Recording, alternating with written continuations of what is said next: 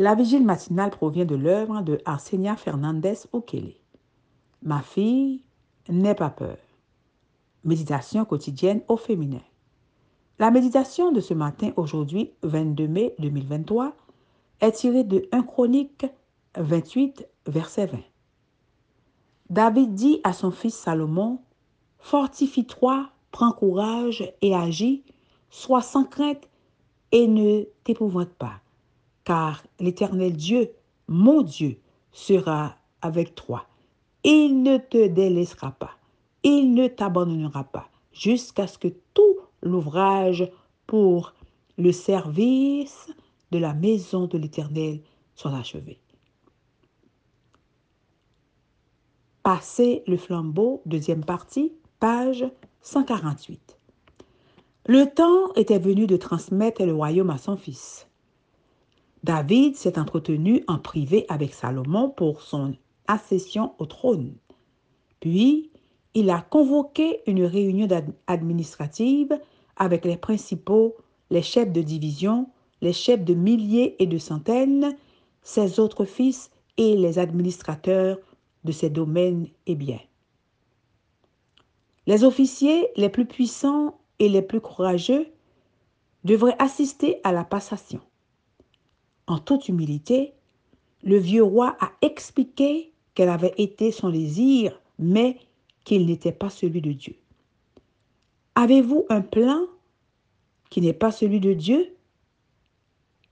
Il est temps de faire ce qu'a fait David. Acceptez son plan pour vous plutôt que le vôtre. Dieu en avait inspiré les plans. La main de Dieu les a détaillés.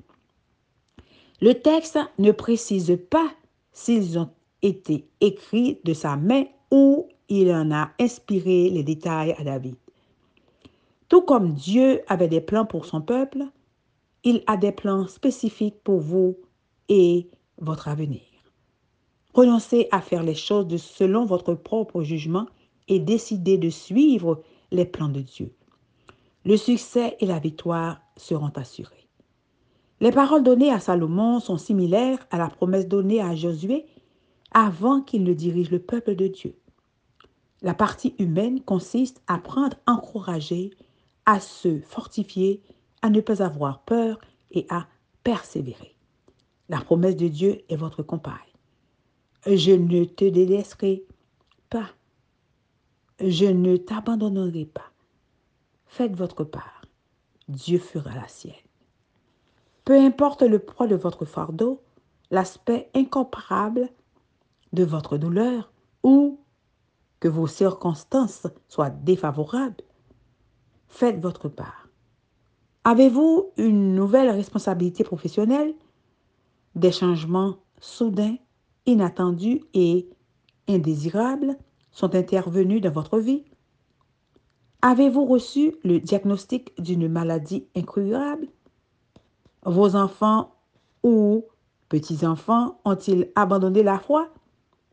Vivez-vous des conflits conjugaux, professionnels ou religieux? Avez-vous subi la perte d'être cher et la solitude vous pèse? Avez-vous connu le chômage ou l'échec d'une année scolaire? Courage, fortifiez-vous, n'ayez pas peur. Persévérez, Dieu sera avec vous, il ne vous délaissera pas et ne vous abandonnera pas.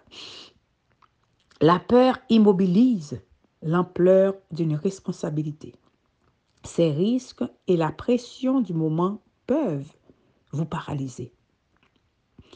Le meilleur remède à la peur est de ne pas se concentrer dessus.